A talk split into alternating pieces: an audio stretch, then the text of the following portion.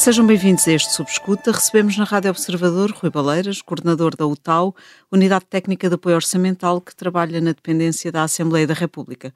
O Parlamento está dissolvido e vamos para eleições em março, eh, com impactos, claro, na, nas contas públicas. Rui Baleiras, obrigada por ter vindo. Já se começa a ver alguns leilões eleitorais. Períodos eleitorais são maus conselheiros para a economia? Uh, muito bom dia, obrigado pelo interesse em me terem aqui convosco uh, e com os vossos ouvintes. Não, eu acho que os períodos eleitorais são ótimos para, desde logo para a democracia, uh, mas também para o planeamento que os agentes económicos precisam fazer para os próximos, para o curto prazo e espero que para o médio prazo também porque é um momento de prestação de contas uh, e é um momento de apresentação da postura que as plataformas concorrentes uh, vêm propor uh, aos portugueses e à economia. E deviam apresentar uh, impactos concretos orçamentais das propostas que o fazem? Que fazem? Bom, espero um dia chegarmos a esse estádio de maturidade da nossa democracia. Por acaso é engraçado fazer-me essa pergunta, porque há uh, instituições congêneres à UTAU em dois ou três países e em algumas províncias de Estados federais, em que as UTAUs desses locais efetivamente fazem uma avaliação do impacto macroeconómico e do impacto orçamental de um programa padronizado das várias plataformas. Aqui não seria possível, ou seria? Com os meios que têm? Estamos a anos de distância. Não só era necessário uma UTAU 2.0 e desde logo era necessário ter os estatutos que ando a pedir há alguns anos, eh, como eh, seria também necessária uma outra cultura política. Desde logo eh, era necessário formatar os programas, uh, temos as medidas de política uh,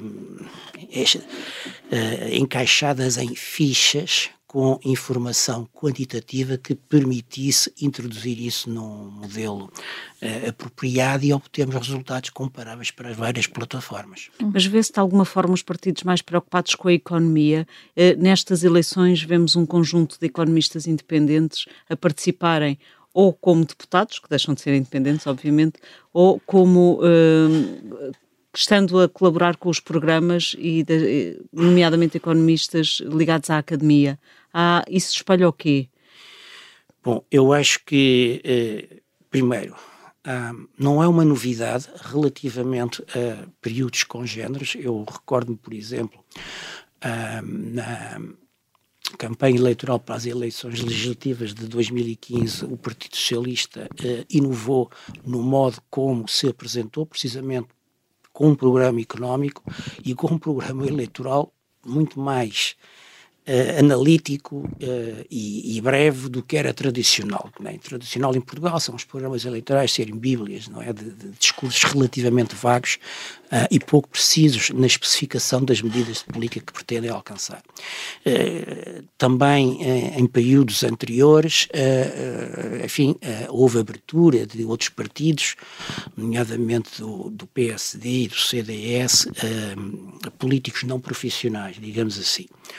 Isso já vem dos anos uh, 80. Uh, pronto. Agora, há uma coisa que é verdade, é que nos últimos oito anos, sobretudo nos últimos quatro, houve um fechamento muito grande do sistema político e nós vemos que... Fechamento em que sentido? No sentido de que uh, o corpo de deputados e o corpo de ministros e secretários de Estado tem pouca variedade profissional fora da política. Uh, e eu acho sinceramente que é necessário trazer experiência profissional diversificada para a ação política. Uh, porque o sistema político uh, mostra sinais de divórcio com a, a realidade. Do dia a dia. Eu, aliás, costumo dizer, também porque já estive dentro, durante, enfim, como amador mas durante uma legislatura uh, no governo e aquilo e acho que há uma desproporção muito grande entre o espaço que a comunicação social dedica à política e o espaço que a política tem na vida dos cidadãos comuns. Há desinteresse? Uh, eu acho que há um bocado de desinteresse e, e, e mais, uh, há uma bolha, quer dizer, o sistema político está, tem, está, tem vindo a viver cada vez mais numa bolha separada do resto da sociedade e, portanto, uma abertura dos partidos políticos, dos, de todo o espectro um, ideológico, um, cidadãos com qualidade reconhecida nas várias expressões um, da sociedade, uh, julgo que é muito importante.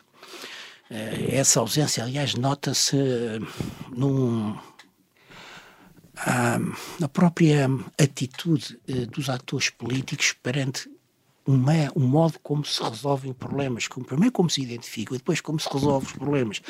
Um, eu acho que, infelizmente, uh, se nós olhar, tivemos uma perspectiva de longo prazo, tem havido uma certa degradação na qualidade da ação política no país.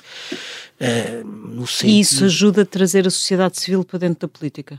Digamos assim, não, e a acho academia. que, vamos lá ver, contrariar esse fechamento do sistema político, ah, eu, sem é dúvida possível. que sim. É uma excelente antídoto, aliás, para soluções demagógicas e populistas de que tudo é fácil, tudo é possível.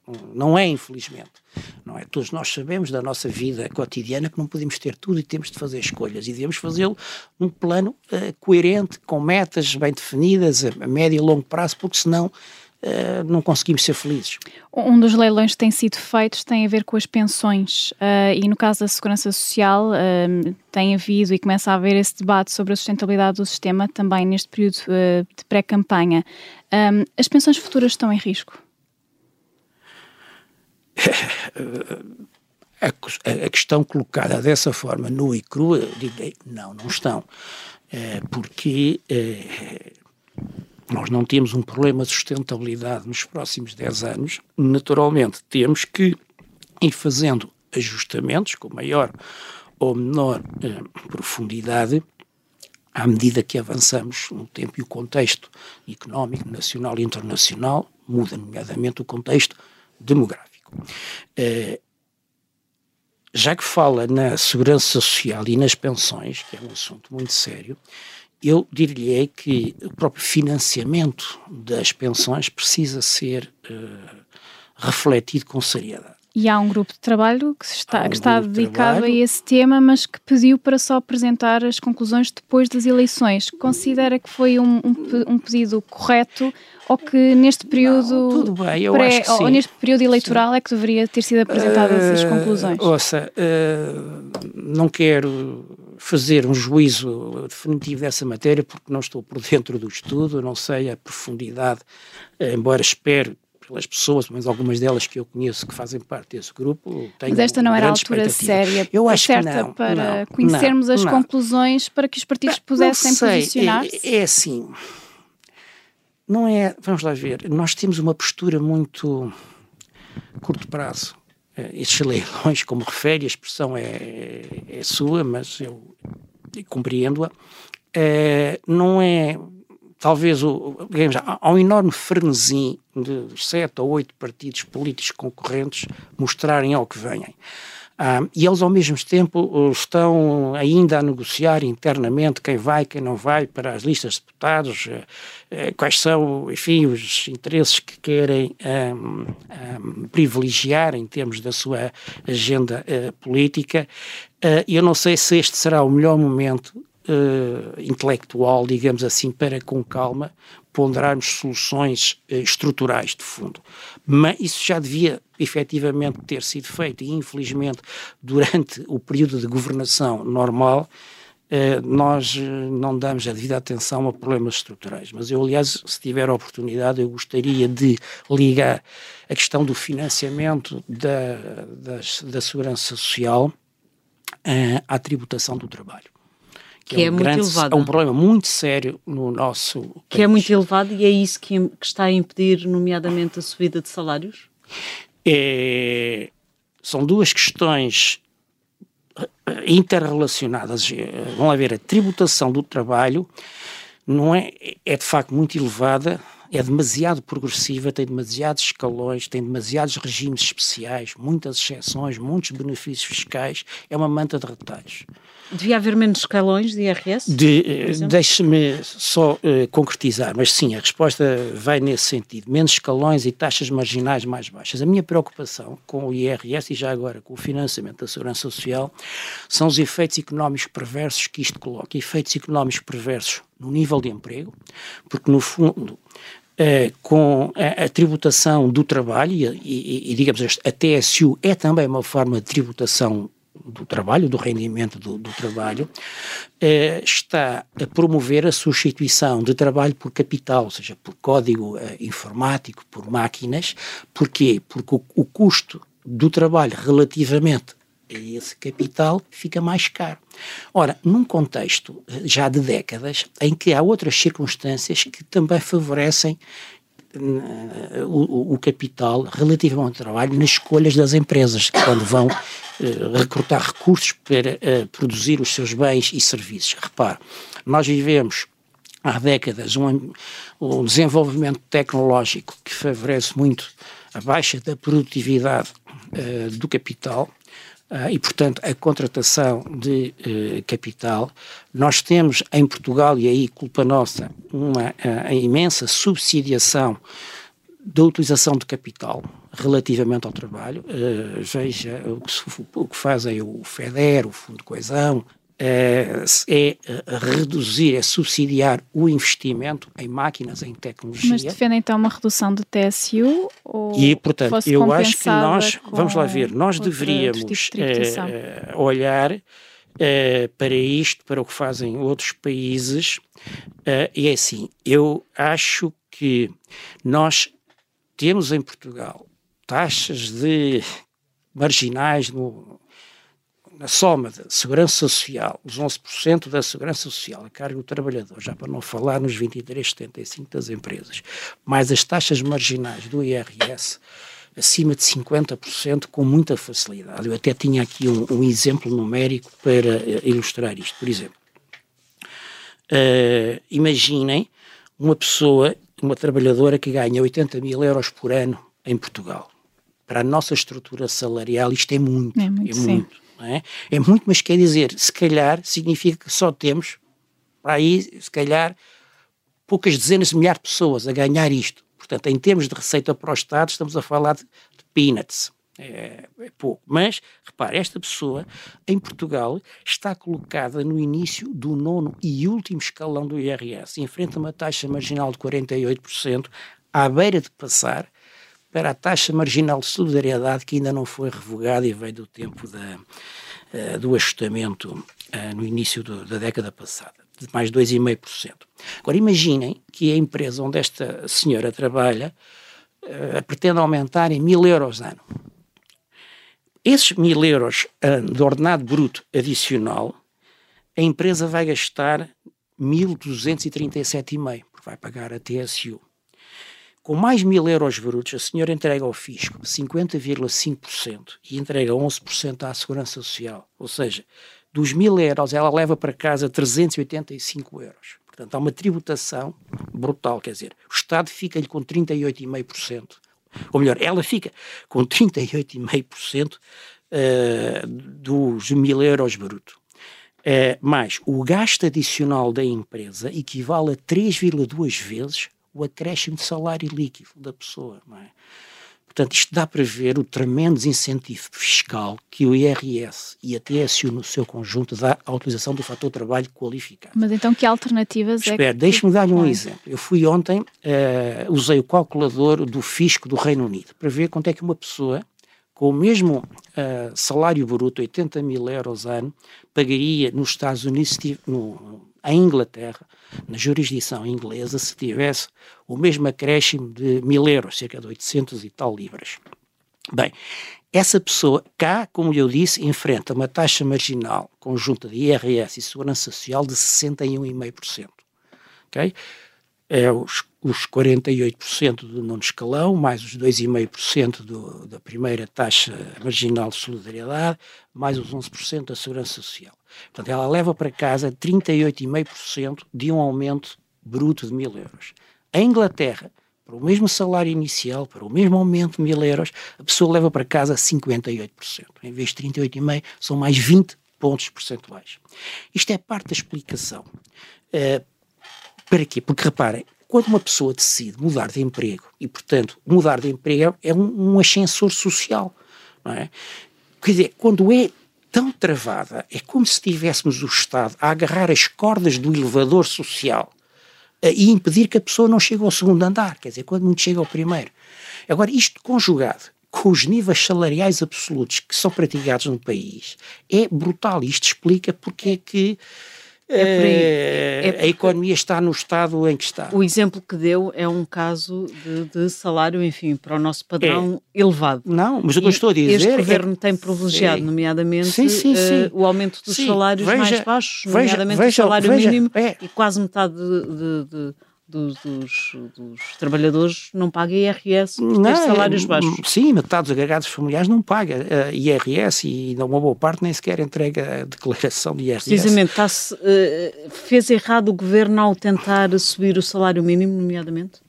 Não, mas o que o governo fez mais foi subir o salário mínimo. Quer dizer, uma, uma pois por isso é que eu estou a perguntar se foi errada essa política. Não, a ver eu acho que é insuficiente. Quer dizer, passados, uh, uh, enfim, vários anos, nós percebemos que não. Aliás, uh, a UTAU, no estudo que fez da apreciação à proposta de orçamento para 2024, mostra que, numa análise até de mais longo prazo, que, que não começa em 2015, mas começa em 2000 e, e às vezes até na, na década anterior, mostra várias coisas eh, mostra que a produtividade, uh, digamos, o PIB per capita não tem deixado de crescer em termos absolutos, mas cair em termos relativos, quando comparamos com a média da União Europeia. Nós estávamos em 2000, no final de 2022, uh, no 21 lugar, quando em 2000 éramos o 15 em termos de PIB per capita mais elevado, em paridade de poderes de compra. A produtividade do trabalho quase não tem eh, crescido eh, no século XX. Eh, a chamada produtividade total dos fatores está estagnada desde 2015. O que é que isto quer dizer? Quer dizer que é o acréscimo de produção que não é explicado por acréscimos na, nas horas trabalhadas nem no volume de capital utilizado. Ou seja, e todos os outros países aqueles com quem nós nos gostamos de comparar no, na OCDE uh, estão a subir, a progredir. Uh, os salários, os salários são baixos, quer dizer, nós estamos uh, salários reais, se a gente olhar para desde os anos 80 até à, à atualidade, no espaço da OCDE, nós estamos cada vez pior. Por exemplo, em 2022, dólares, preços constantes, não sei se é 2016, creio eu, isso está no, no estudo da UTAL. Nós temos um, um, salário uh, médio uh, anual de, de 31 mil euros, quando a média da OCDE está nos 55 mil. Uh, quer dizer, a Dinamarca tem 60 e muitos, os Estados Unidos, que era o campeão em 2022, 77. Uh, estamos a seis ou sete lugares do fim numa lista de mais de 30 países. E depois, os salários, mesmo que se a gente comparar só dentro do país, a um estudo do Banco de Portugal de março do ano passado, que mostra que o salário real, descontando a inflação e estruturado por níveis de qualificação escolar, mostra que o único que subiu é o das pessoas com ensino uh, uh, básico, até o nono ano. É o efeito do salário Por via de salário mínimo. mínimo. Mais. As pessoas que têm quatro anos de formação universitária completa, o equivalente ao mestrado atualmente, pós-Bolonha, mostra que o salário médio em 2006 era igual ao salário médio em 2020. E entre estas duas pontas esteve sempre abaixo. Está a ver? O próprio prémio uh, do ensino secundário relativamente ao ensino básico é cada vez menor. É menor. Portanto, isto explica, de facto, porque é que as pessoas com mais talento se vão embora. Porque é que as pessoas com mais talento não querem trabalhar no Estado? Que esse é outro problema da qualificação da mão de obra no Estado, é que os salários no, nas administrações públicas não só começam a níveis muito baixos, como têm uma inclinação muito lenta. Para si, a, a medida da devolução de, das propinas uh, vai conseguir manter os jovens em Portugal, fixar os jovens em Portugal? Não não é essa a questão. Isso são, outra vez, são peanuts quando a gente compara com o custo total uh, de suportar um curso superior uh, em, em, Portugal. Mais volumoso do que os 700 e tal euros de, de propinas por ano, olha, são os custos de, de, dos alunos deslocados, não é? Do alojamento, da alimentação, dos transportes e o custo de oportunidade de estar no ensino superior, ou seja, o salário que é perdido por se entrar mais tarde no mercado de trabalho. Isto, muita gente esquece isso. Não, assim como eh, não vão ter efeito medidas como o IRS jovem. Dizer, não vão ter porquê? Não, não vão ter, porque repara uma coisa, uh, as senhoras coloquem-se na idade de quem tem 30, 31 anos, se calhar a Beatriz está nessa faixa etária, e tem, uh, e sabe que com as suas qualificações tem mercado lá fora ok? Epá, e em que se calhar o salário eh, líquido de imposto é pá, duas ou três vezes maior do que aqui. E o custo de vida não é duas ou três vezes mais caro, é bastante, é mais caro do que em Portugal, mas muito menos. Uh, acha que vai deixar passar a oportunidade de se valorizar lá fora porque tem uma promessa de que até aos 30 anos, no caso de um partido, ou até aos 35 anos, no caso de outro partido, tem um, um descontozinho, ainda que seja de, à volta de 30%, na matéria coletável. E a pessoa pensa assim, quer dizer, quando tem 30 ou 31 anos, eu faço planos a longo prazo, para a minha carreira toda, não é por um desconto que. Eh, e depois sabe como é. Eh, o Estado não é credível, porque hoje é assim ninguém garante que este desconto não, se mantenha qualquer, no próximo ano. Qualquer proposta a nível de IRS para os jovens não Não, não, não faz sentido. Então não. é o Portanto, é, é preferível, é uma redução significativa para todos os cidadãos. Da mesma maneira que é um disparate. Do IRS. Do IRS, sim. Da mesma e da TSU também? E da TSU também deveríamos ter se formos capazes de diversificar o financiamento da segurança social. Porque Por que vias? Isto não pode pôr em causa o é financiamento é das, das, pensões. Uh, de, de, duas maneiras. Repare, não faz sentido nós temos taxas de IRS para a generalidade das pessoas a subirem até aos 53% de taxa marginal. Uh, e olha que isto começa baixinho. Eu ainda tinha aqui um exemplo engraçado para me meter com os médicos e os sindicatos dos médicos. No final do ano foi muito saudado um, a primeira parte de um acordo entre o Governo e o Sindicato Independente dos Médicos, que deu uma valorização para os escalões remuneratórios mais baixos dos, dos médicos a cerca de 11,5%. Acrescido de 3% de aumento geral para a função pública, dá os 14,5% de aumento no salário bruto. Bom, Passar de dezembro para janeiro com mais 14,5 no salário bruto parece simpático. Deu, dou o exemplo de um médico uh, recém-especialista que está no primeiro escalão uh, remuneratório uh, da categoria de assistente, ok? E tem um contrato de 40 horas por semana. Essa pessoa vai ter eh, com esses 14,5%, um aumento em euros mensais de 417 euros, 417,67 cêntimos. Descontado a taxa marginal de IRS. Ah, e esta pessoa, eh, digamos assim, ouça, é uma pessoa que tem tipicamente 30, 31, 32 anos. E já está em Portugal a pagar 43,5% de taxa marginal esta pessoa, porque está no sétimo escalão, quer dizer, os nossos escalões começam com níveis muitíssimo baixos, com, pagando 43,5% eh, ao Estado sobre este acréscimo salarial, mais 11% à Segurança Social, leva para casa 190 euros. Quer dizer, o Estado ficou-lhe com, com 55% do aumento. Estamos a falar de pessoas que tem um rendimento anual na casa dos 41 mil euros. Portanto, eh, enfim, em Portugal não se. Uhum. Claro, comparando com quem ganha mil euros, é, parece que é muito. Agora, estamos a falar de profissionais que têm 12 anos de especialização uh, pós-secundária, não é? Uh, isto, tratamos desta maneira, uhum. portanto, é, não vão ficar, as pessoas nem se aperceberam, quando agora começarem a receber os cheques ou as transferências bancárias de janeiro, é pá, estão dos 400, quase 420 euros, nem 200 euros levo para casa. Sim. Queríamos também ouvi-lo sobre outro leilão, entre aspas, que é o dos professores. A UTAL tem a incumbência de avaliar o custo da contagem de tempo, de, de, recuperação do tempo de serviço dos professores.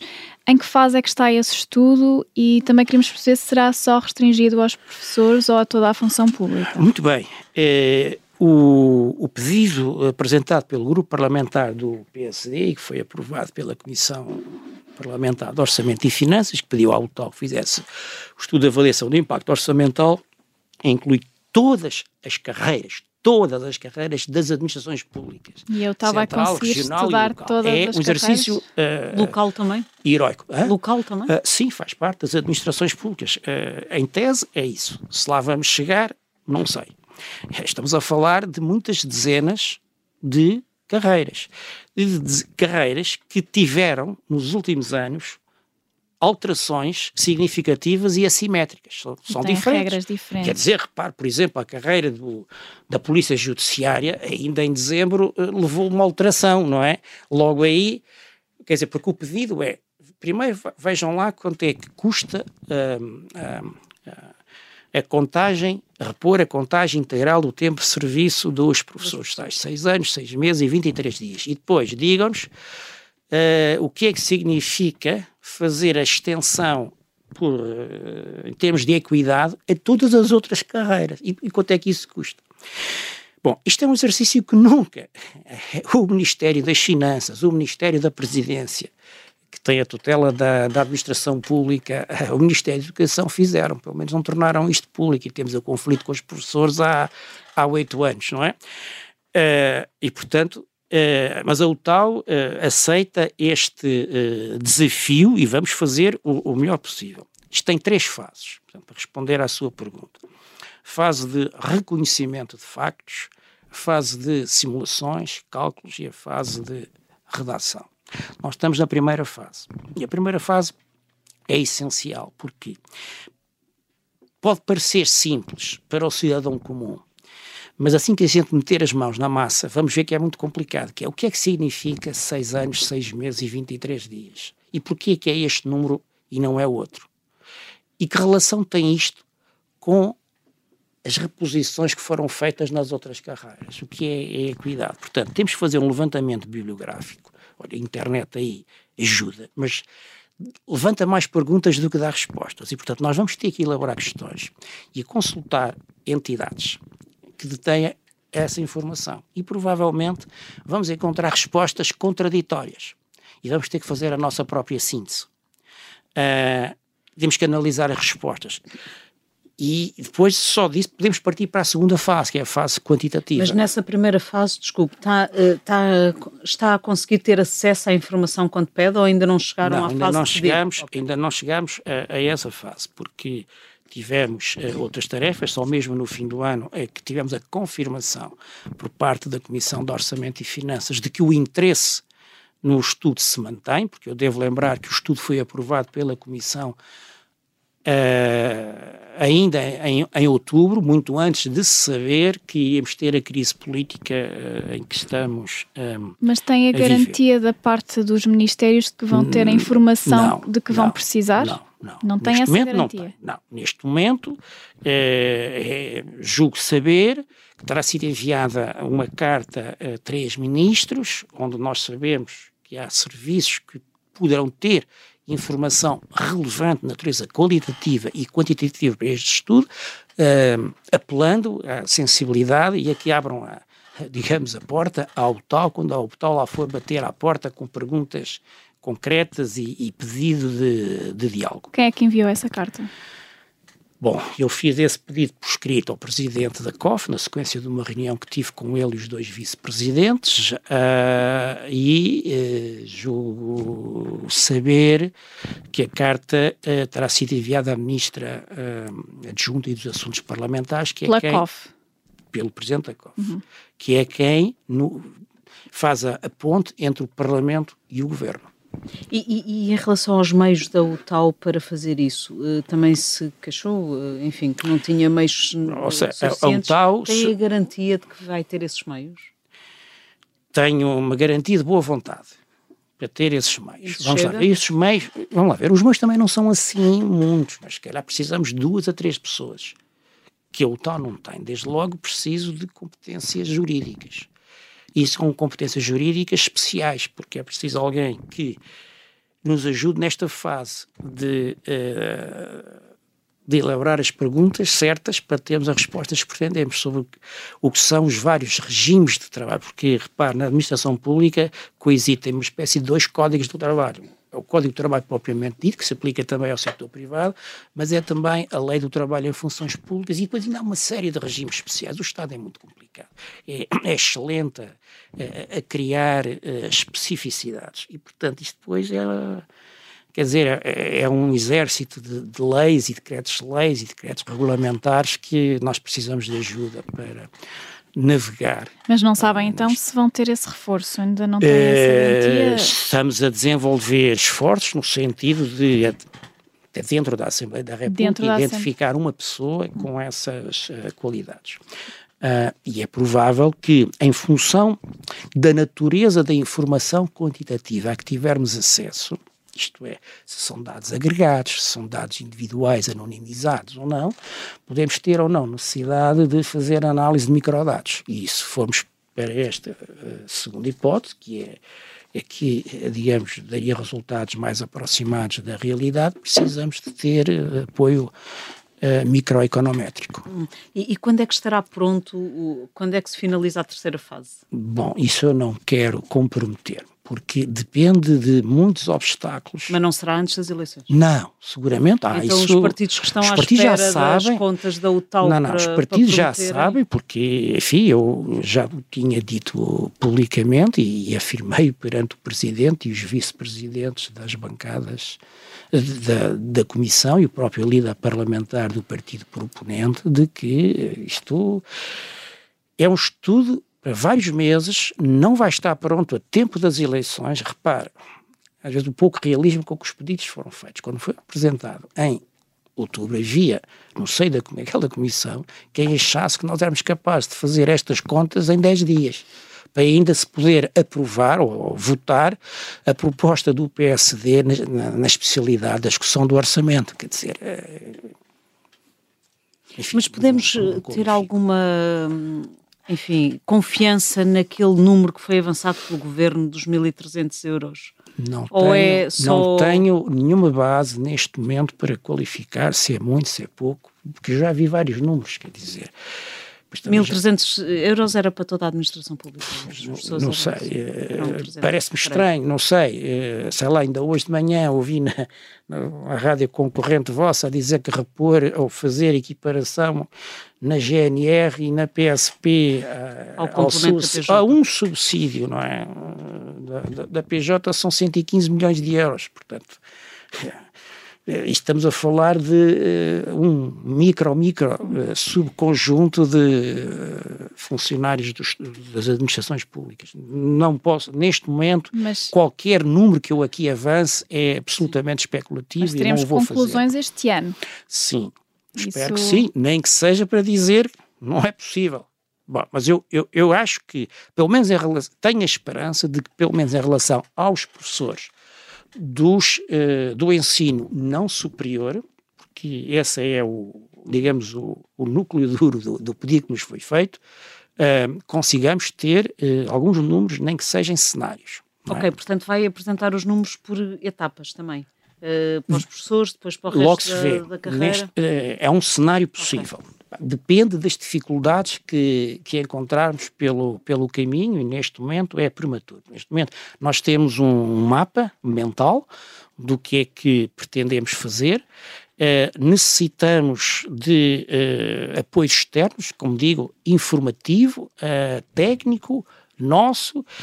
também estamos dependentes até do próprio calendário político, porque reparem, nós temos uma carteira de atividades regulares, quer dizer, eu não, não vou fechar a UTAL, não me deixam fechar a UTAL a para outros... pôr as quatro analistas que eu tenho, mais a minha pessoa, só para fazer este estudo, não é?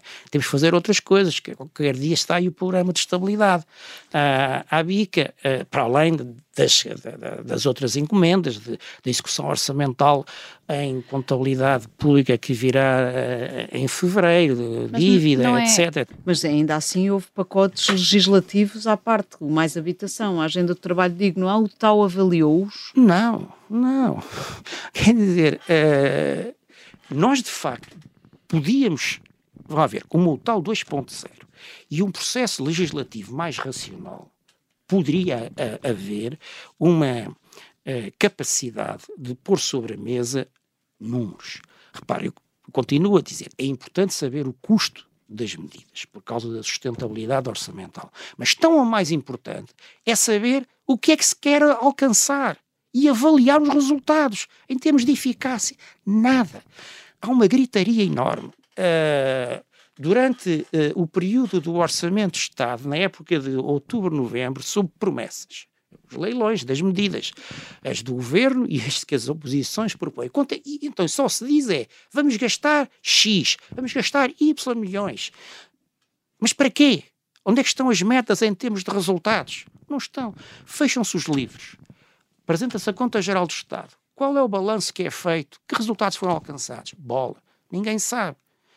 E, é e, só há pouco tempo, e um bocadinho por pressão da UTAU, é que desde 2020 que o Ministério das Finanças começou, no relatório da Conta Geral do Estado, a apresentar um quadro que nem chega a um A4, com o custo estimado da execução daquilo que ele chama as principais medidas de política.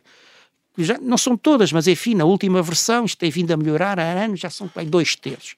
Mas é o custo, mas quer dizer, aquilo não, nem sequer é auditável, dada a forma como é apresentado por uma entidade independente. Não havendo Portanto, esses estamos no grau zero em termos de avaliação. Não havendo esses resultados, poderemos analisar se o país ficou melhor ou pior com este ciclo desde 2016? Uh, em que dimensão? De crescimento, de, de medidas estruturais, Bom, enfim, como estrutura. Com certeza que sim. Eu não sou um velho do restelo uh, e, e, e, não tenho problemas nenhums em, em, reconhecer que o ciclo político 2016-2023 uh, trouxe coisas positivas e coisas menos positivas, tanto no domínio político como no domínio económico, e é mais este que me interessa. Mas no domínio político, eu acho que é uma coisa que é importante destacar. O Partido Socialista uh, e o Governo tiveram o mérito de combater um tabu na, na democracia portuguesa, que foi trazer o PCP e o Bloco de Esquerda para o arco da governação. Íamos e, perguntar se, se a geringonça ajudou ou prejudicou. Uh, não, eu, em termos de, de saúde democrática, eu acho que beneficiou, sabe? Uh, eu uh, via com muito medo a desinstitucionalização da oposição aos pacotes de austeridade na Grécia e noutros países, não é? Há 12, 10 anos, 9 anos atrás. Uh, trazer o Bloco de Esquerda e o PCP partidos tradicionais de protesto para parte da solução governativa foi uma forma inteligente de institucionalizar a resolução dos conflitos. E a sociedade portuguesa estava muito zangada entre si. E, portanto, isso foi positivo. Uh, e repare que a contestação social durante pelo menos os primeiros quatro anos foi muito uh, reduzida. É claro que uh, as medidas que foram tomadas de reposição de rendimentos foram simpáticas para, digamos, os interesses maioritariamente defendidos por estes partidos. Mas isso foi um aspecto positivo do, no domínio político deste ciclo de oito anos.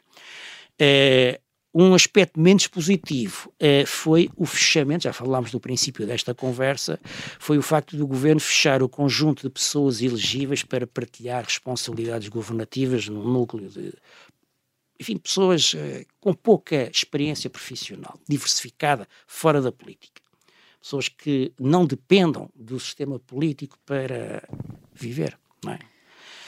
As oposições, também há aqui aspecto positivo, quer dizer, acho que fizeram uma fiscalização apertada da ação do governo, por exemplo, as comissões de inquérito que foram realizadas trouxeram ao lume uh, informação que, de outra forma, porventura, uh, os cidadãos anónimos não teriam. Agora, Uh, ainda no domínio político, acho que há aqui um, um, um, aspecto menos positivo que eu gostaria de destacar e que é transversal que é a todos os partidos políticos. E, e, e, não é nestes últimos oito anos, quer dizer, talvez se tenha acentuado, mas isto é, é a história de Portugal, pelo menos dos últimos 40 anos, que é uma crença uh, exagerada na capacidade da legislação para resolver os nossos problemas coletivos há um problema, legisle-se. Legisle uh, está legislado, está o problema resolvido, até que alguém começa a contestar uns meses ou anos depois. Ora bem, isto não é forma... Mas porquê é que acha que isso acontece? As escolas ou os juristas têm muito peso e... Têm, eh, essa é uma parte da explicação, mas eu não, não quero acentuar esse aspecto corporativo. Mas sim, quer dizer, basta ver as profissões, ou digamos, as, mais profissões, mas as formações de base universitárias representadas na Assembleia da República e, e, e no. Então, mas no, há, há outro diagnóstico para esse legalismo em excesso? Depois eh, é também, eh, repare, o Parlamento é, por eh, natureza, o órgão legislativo. Claro que também tem ação fiscalizadora, mas, sobretudo em momentos de eh, governo fragmentado, que não temos maiorias absolutas que deem apoio ao governo, há um maior recurso à intervenção legislativa do Parlamento. E, eh, eh, quer dizer, são centenas, para não dizer milhares, as iniciativas legislativas, isto é, propostas de leis que são iniciadas na Assembleia da República todos os anos. Quer dizer, isto não há capacidade humana para fazer um trabalho sério, porque antes de termos a letra de lei, é o fim do processo e não o princípio, não é? Temos que ter um diagnóstico técnico, ouvir uh, especialistas, uh, ouvir beneficiários e perdedores das medidas de política uh, e, e assentar. E há muitos problemas que não precisam de intervenção legislativa para se resolver. E esse também é um problema para a economia. É, claro que sim. Claro que sim. Uh, eu uh, tiro, eu não uso chapéu, mas se usasse, tirava o chapéu à Procuradoria-Geral Distrital de Lisboa pelo trabalho magnífico que nas últimas décadas fez de consolidação da legislação. E era mesmo importante termos, termos um orçamento do Estado aprovado logo ou entrando em vigor logo em janeiro, uh, com este adiamento, digamos assim, da Sim. dissolução da Assembleia da República? Sim, eu acho que foi útil uh, porque, uh, pelo menos, eu acho que foi útil porque um, é um orçamento que permite aproveitar melhor, de, deixa disponível para a execução durante o ano 2024, qualquer que seja a solução política que viemos a ter no segundo semestre, na prática não vamos ter governo a tomar decisões importantes no primeiro semestre, uh, com capacidade para respirar. Uh, e pensar a sério então no orçamento para 2025.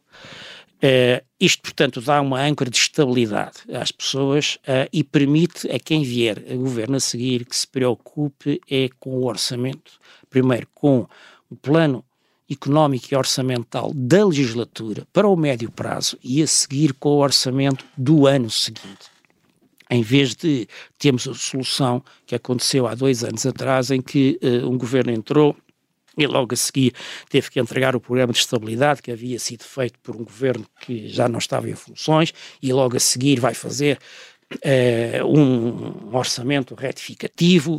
Mas isso é o que pode sai, acontecer agora. E depois sai desse e, e começa a fazer o, o, seguinte, quer dizer, nem pensa, nem dá para pensar o que é que a gente quer uh, efetivamente pôr em prática, porque uma coisa é o que eles anunciam em campanha eleitoral, Mas isso é o que com formações, agora, é? desculpe, com formações partidárias que não são necessariamente aquelas que vão estar representadas uh, no governo. Como diz? É o que pode vir a acontecer agora, porque temos um orçamento aprovado, mas se uh, se o governo cair para outra força política diferente da atual, já, já, já, já referiram que iriam fazer um orçamento retificativo e logo a seguir têm que entregar o, o programa de estabilidade. Não, tem de ser ao contrário. O programa de estabilidade não espera. A 30 de abril vão ter que o entregar em Bruxelas. Eu, uh, sinceramente, uh, pronto, uh, cada um saberá de si. Eu acho que não vem grande vantagem, mesmo que seja um governo de direita, que, é, que terá, digamos, opções ideológicas mais distintas das que estão subentendidas no OE de 2024 que temos aprovado, eu penso que provavelmente não irá fazer, quando perceber o custo de o fazer e o benefício que vai ter. Porque, não irá fazer, desculpa, o orçamento, uh, orçamento retificativo. Sim, porque, repare, desta vez uh, nós vamos ter governo mais tarde do que em 2022, não é? Em 2022 tivemos eleições a 30 de janeiro, janeiro. se me recordo, Sim, e o governo tomou posse uh, em, em, março, em abril. Mas também se atrasou por causa do... E agora acha que vai ser mais rápido? Quer dizer, agora nós vamos ter uh, eleições uh, mês Não, e meio, de 45 dias mais tarde. Uhum. Uh, todas as sondagens e o bom senso indicam que há uma enorme incerteza quanto ao resultado, quanto a coligações, e, e, portanto, eu penso que o período de negociação de um apoio, hum, enfim, tão estável quanto possível ao futuro governo, vai levar várias semanas, muito mais do que demorou há dois anos, porque tínhamos um governo com maioria absoluta, não é? Uh, que o resultado... E, portanto, repare, o processo uh, legislativo orçamental são dois meses. Se mesmo que a gente tenha governo no princípio de maio, até ele apresentar a proposta de orçamento, estamos no princípio de junho, não é? Ponha depois, eh, julho, eu, normalmente, enfim, não há tradição a Assembleia estar aberta em agosto, mas mesmo que esteja em agosto, a prova no final de agosto vai para promulgação, entra em vigor o que é 1 de, de outubro. Ora bem, três meses apenas num ano, mas quer dizer, 1 de outubro, mas a 10 de outubro já tem o governo que apresentar a proposta de orçamento para o ano que vem. Quer dizer, sinceramente, acho que é uma perda de tempo. Além de que, vamos lá ver, o, o, o orçamento permite em vigor permite enorme flexibilidade na sua gestão, mesmo que um governo tenha opções ideológicas diferentes, tem imensa margem orçamental para, com alterações da sua competência, passar dinheiro de umas rubricas para outras. E, portanto, consegue executar medidas de política diferentes, deixando de executar outras com as quais não concorda e sem ter que ir eh, pedir à Assembleia da República autorização para aumentar tetos de despesa ou de dívida. Portanto, sinceramente, eh, acho que eh, não vale a pena.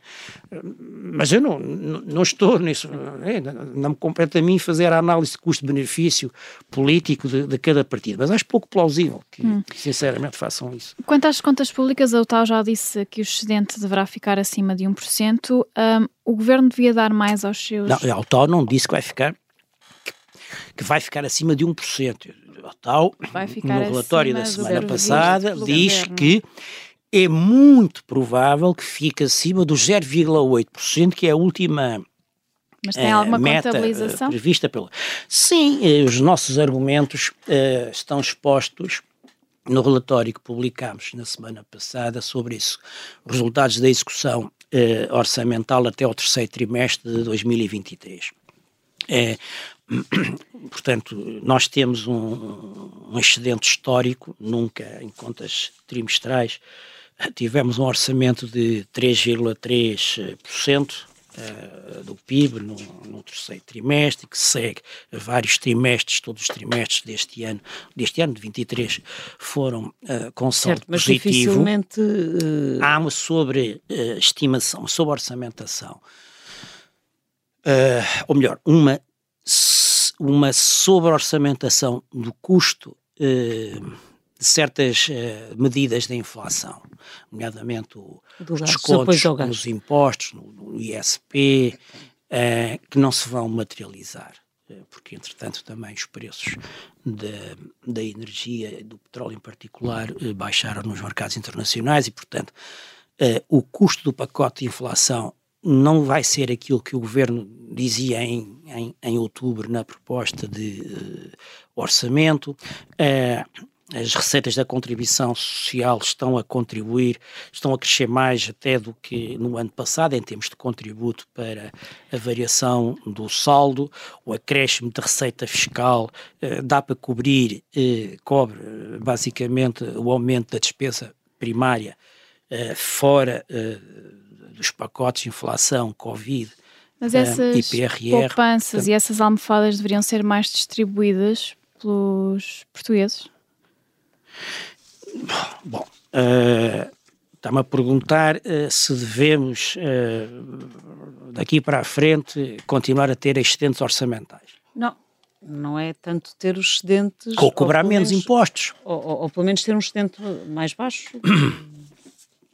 Bem, ou seja, se o excedente deve ser um fim em si mesmo. Não, vamos lá ver para mim, e pode parecer estranho, uh, vindo de alguém que fez parte da sua carreira profissional a estudar, ensinar e investigar economia pública, mas para mim eu não tenho uma visão de talibã uh, das contas públicas. As contas públicas são um instrumento, não são um fim em si mesmo, não é? Portanto, desse sentido, uh, o resultado orçamental é um instrumento para quê? É um instrumento para melhorar a vida das pessoas, da sociedade, através uh, da provisão de, de, bens coletivos, da redistribuição e da estabilização, da distribuição do rendimento e da estabilização da economia e através dos bens coletivos, da regulação, promover crescimento económico e prosperidade. Um, isso é que interessa no, no fim do dia. Agora, atenção, para nós termos esses fins, nós temos que respeitar a restrição orçamental. E é nesse sentido que o nível uh, do saldo e, sobretudo, a dívida pública são importantes. Eles não são um fim em si, mas são um meio. Mas o que é que são uma restrição. Agora? E, Os serviços públicos degradaram-se. Claro. Uh, portanto, não foi. O, o, fim em si próprio foram as contas públicas, não foram. Não, mas eles degradaram-se não é por causa de estarmos a diminuir a, dívida pública. Não, mas não, falta quem, de quem me dera. Falta de investimento. É assim. Temos que ver. Então, é que se degradaram? Temos que ver uh, caso a caso. Por exemplo, a saúde. É? O SNS é manifestamente uma área em que as pessoas se queixam de, de, de agravamento de resultados. E nós temos aqui uma série de razões. E, e, contudo, digamos, é o setor da governação que mais reforços de financiamento levou nestes últimos oito anos, dilo e com propriedade o Primeiro-Ministro. Uh, enfim, uh, são mais de, de 30%, 35% de, de aumento. Olha, eu tenho ideia que até entre 2019, uh, de 2019 para 2021 foram quase 30% de aumento de financiamento do, do SNS. E não é por isso que a coisa se resolveu. Não estou a dizer que o dinheiro uh, está a mais. O que estou a dizer é que temos aqui sérios problemas de eficiência e de um contexto externo muito desafiante com a demografia, o envelhecimento da população, uh, que aumenta os custos de provisão de cuidados de saúde, com a inovação tecnológica que é cada vez mais cara, seja em medicamentos ou em máquinas para diagnóstico, e depois temos aqui um problema muito sério de gestão dentro do SNS. O SNS é uma estrutura demasiado grande para continuar a ser gerida da forma extremamente centralizada como foi durante décadas com eh, necessidade de assinatura de três membros do governo para, por exemplo, se substituir uma enfermeira que entra em licença de parto.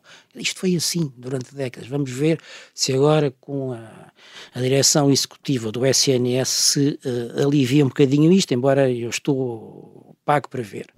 Para ver se não é mais um, um canal de, de, de, centralização nisto. Depois temos o problema das, das uh, urgências, que uh, foram concebidas desde o início, e enfim, não sou eu que, que o afirmo, eu confirmo, uh, para funcionar com horas extraordinárias, na base de horas extraordinárias. Isto é um mau princípio. Uh, resultou de, relativamente bem nos anos 80 e 90, num contexto em que nós tínhamos uh, menos episódios de urgência, em que o pessoal eh, médico de enfermagem e técnico eh, e auxiliar, digamos que valorizava menos o tempo livre do que valorizam as gerações atuais. E, portanto, faziam, eh, turnos, uh, muitos turnos grandes. Era uma época em que o consultório privado rendia dinheiro, mas não havia os hospitais privados e não havia o estrangeiro como opção.